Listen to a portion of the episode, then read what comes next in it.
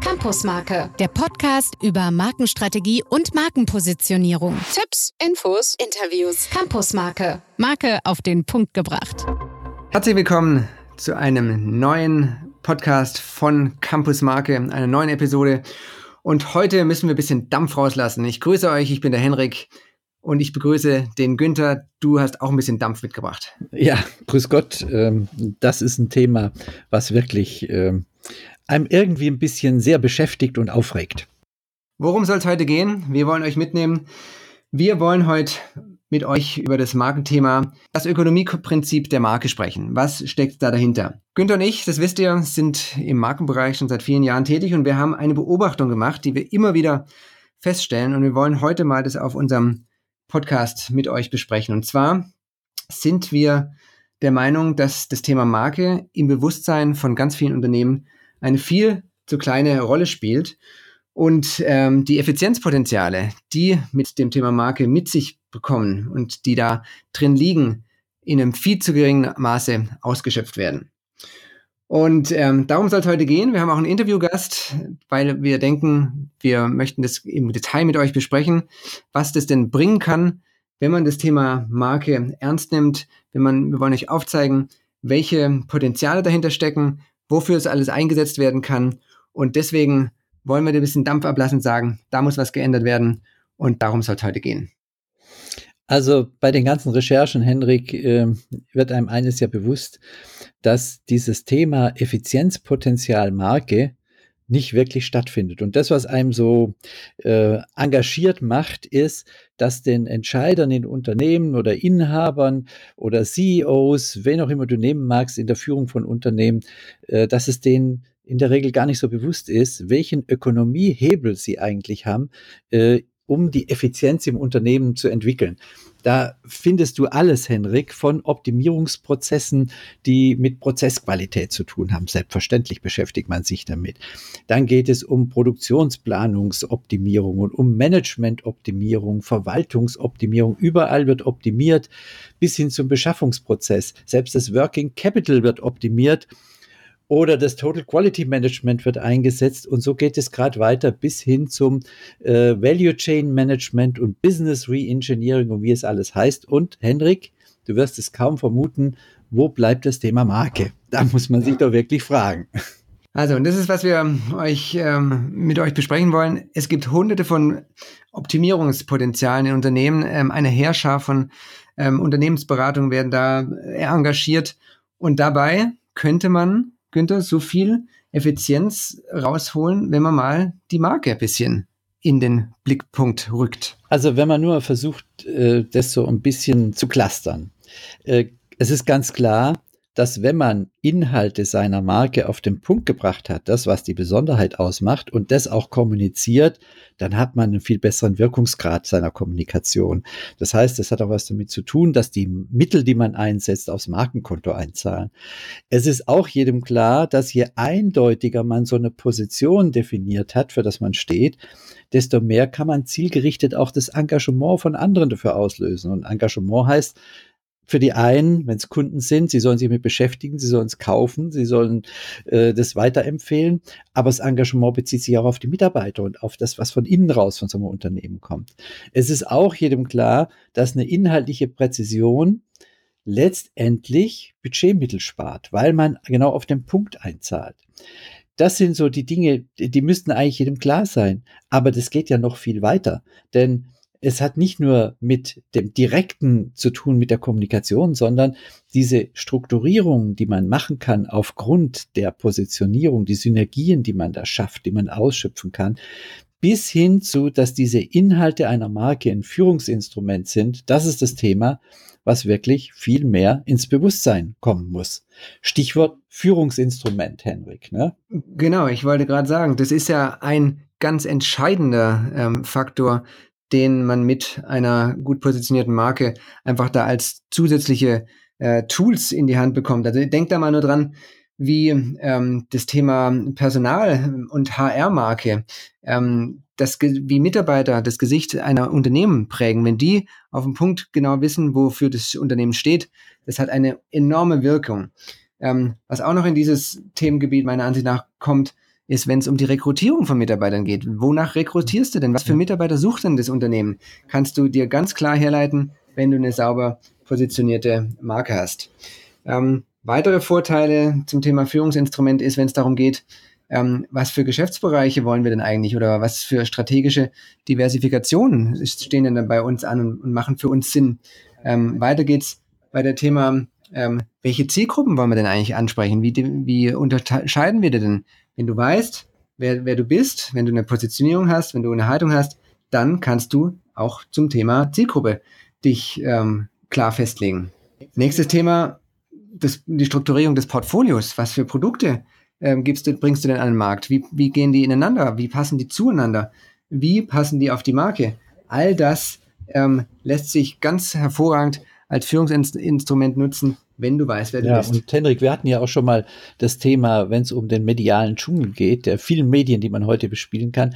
Auch da ist es ein Führungsinstrument, um sich in diesem digitalen Dschungel zurechtzufinden.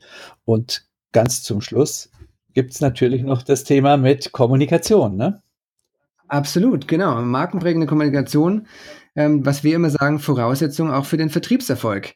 Und ähm, diese Punkte sind elementare Führungsinstrumente, die mit einer sauber positionierten Marke eine ganz andere ähm, Ausprägung bekommen, als wenn du nicht weißt, wer du bist, wenn du beliebig bist, wenn du Fähnchen im Wind bist und dich da je nach Belieben drehst. Ja, Hendrik, wir haben ja schon äh, drüber geredet, wir haben heute wieder einen Gast. Und unser Gast ist Ernst Homolka. Herzlich willkommen, Herr Homolka. Hallo, Herr Käfer. Äh, ich muss dazu sagen, bevor ich ein bisschen was zu Ihnen erzähle, äh, Ernst Homolka ist auch in München, Henrik, wie du. Eigentlich könntet ihr beiden im Biergarten sitzen für dieses Interview.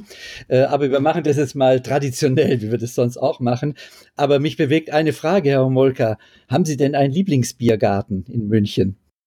Ja, also Münch, als Münchner ist man natürlich Fan vom Augustinerbier und darum ist der Augustinerbiergarten in der Arnoldstraße ist das muss klassischer Biergarten, alte Kastanien, Augustinerbräu. Also ich habe es fast vermutet, weil ich mag den auch sehr. Selbst als Reingeschmeckter sozusagen, als nicht äh, Originalmünchner, den kenne ich sehr gut und ähm, genieße da auch immer wieder das eine oder andere. Vor allem die Kastanien, Herr Omolka, haben es mir auch angetan. Wirklich ein typischer Biergarten mit allem, was dazugehört. Also Hendrik, ich habe immer gedacht, man geht wegen Bier dahin. Nein, Jetzt gehst du wegen den Kastanien hin. Aber gut. Ach so, ja, gut. Also, lassen Sie uns mal äh, kurz zu der Vorstellung von Herrn Homolka kommen. Ähm, der Herr Molker hat eigentlich in ganz vielen unterschiedlichen Positionen als CEO, als CFO, als Geschäftsführer, Inhaber und so weiter mit Markenentwicklungen zu tun gehabt. Und deswegen sind Sie, Herr Molker, für uns auch, denke ich mal, ein richtig guter Ansprechpartner, der unter dem Aspekt welche wirtschaftlichen Auswirkungen hat eigentlich Markenpositionierung und warum macht man das Ganze, heute uns mal so Ihre Erfahrungen äh, mitgeben können. Und äh, lassen Sie mich mal vielleicht einsteigen mit einem Thema. Äh, wir haben äh, immer wieder eigentlich das, das Thema darüber geredet.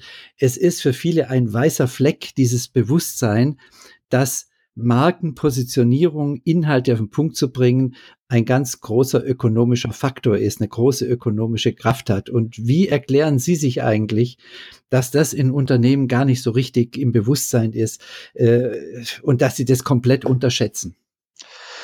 Herr Käfer, das, ich komme ja auch eigentlich selber aus der untypischen Marke-Ecke als doch gelernter CFO und mit einem sehr starken kaufmännischen Hintergrund. Ähm, und Unternehmen sind aufgeteilt in einzelne Schubläden. Mhm. Und für die Kaufleute und Controller ist meistens das Marketing eine reine Kostenposition. Ja. Und wenn ein Unternehmen in diesen Schubladen denkt, dann kommt natürlich der Controller oder kaufmännische Leiter oder Finanzverantwortliche nicht auf die Idee, ein Marketinginstrument auch unter wirtschaftlichen Gesichtspunkten zu sehen.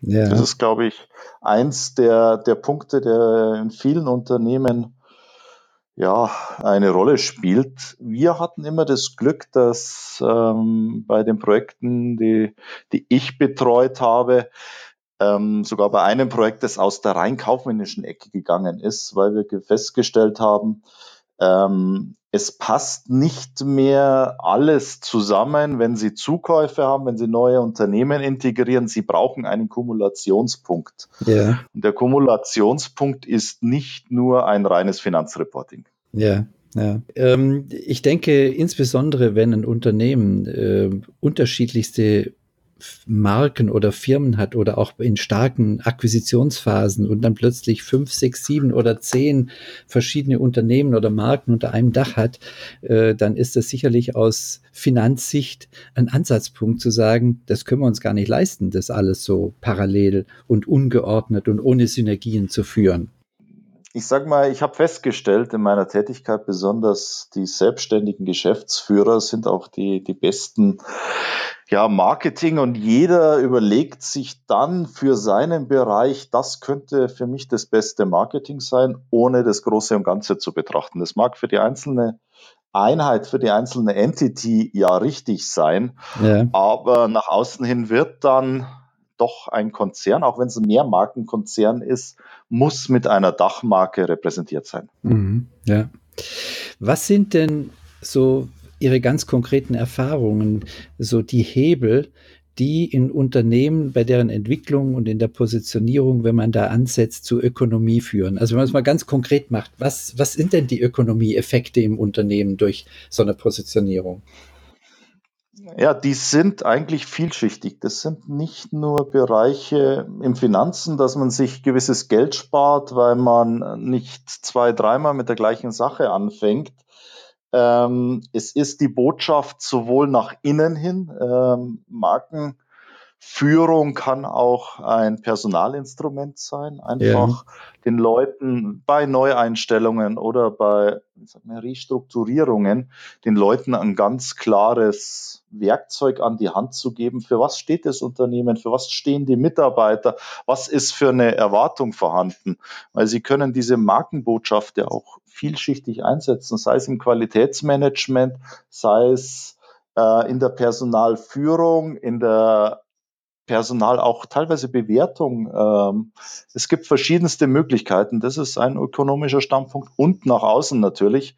In meiner Erfahrung als äh, CEO und CFO von börsennotierten Unternehmen ähm, ist es bei weitem leichter, eine klare Markenstrategie und ein untergeordnetes Organigramm einem Investor zu erklären, als jede Marke einzeln durchzukauen, ja. Stärken, Schwächen ja. und ähnliche Dinge. Also da äh, hilft die Marke auch eine gewisse Effizienz in der Kommunikation zu schaffen. Wenn man jetzt mal von der äh, Kommunikation absieht, so mal so eine ganz konkrete auch auf Ihr Kernbusiness, die, die reinen Zahlen mal anschaut. Also können Sie uns ein paar Beispiele nennen, wo so ökonomische Effekte, so Erfolge durch eine Positionierung konkret auch messbar waren in Ihren Unternehmen? Haben Sie da KPIs, die Sie verändert haben, ähm, dass wir so ein bisschen einen Effekt für unsere Hörer mal herausstellen können? Ähm, KPIs jetzt im, im eigentlichen Sinne, wie es aus den Finanzen kommt, haben wir eigentlich nie ermittelt.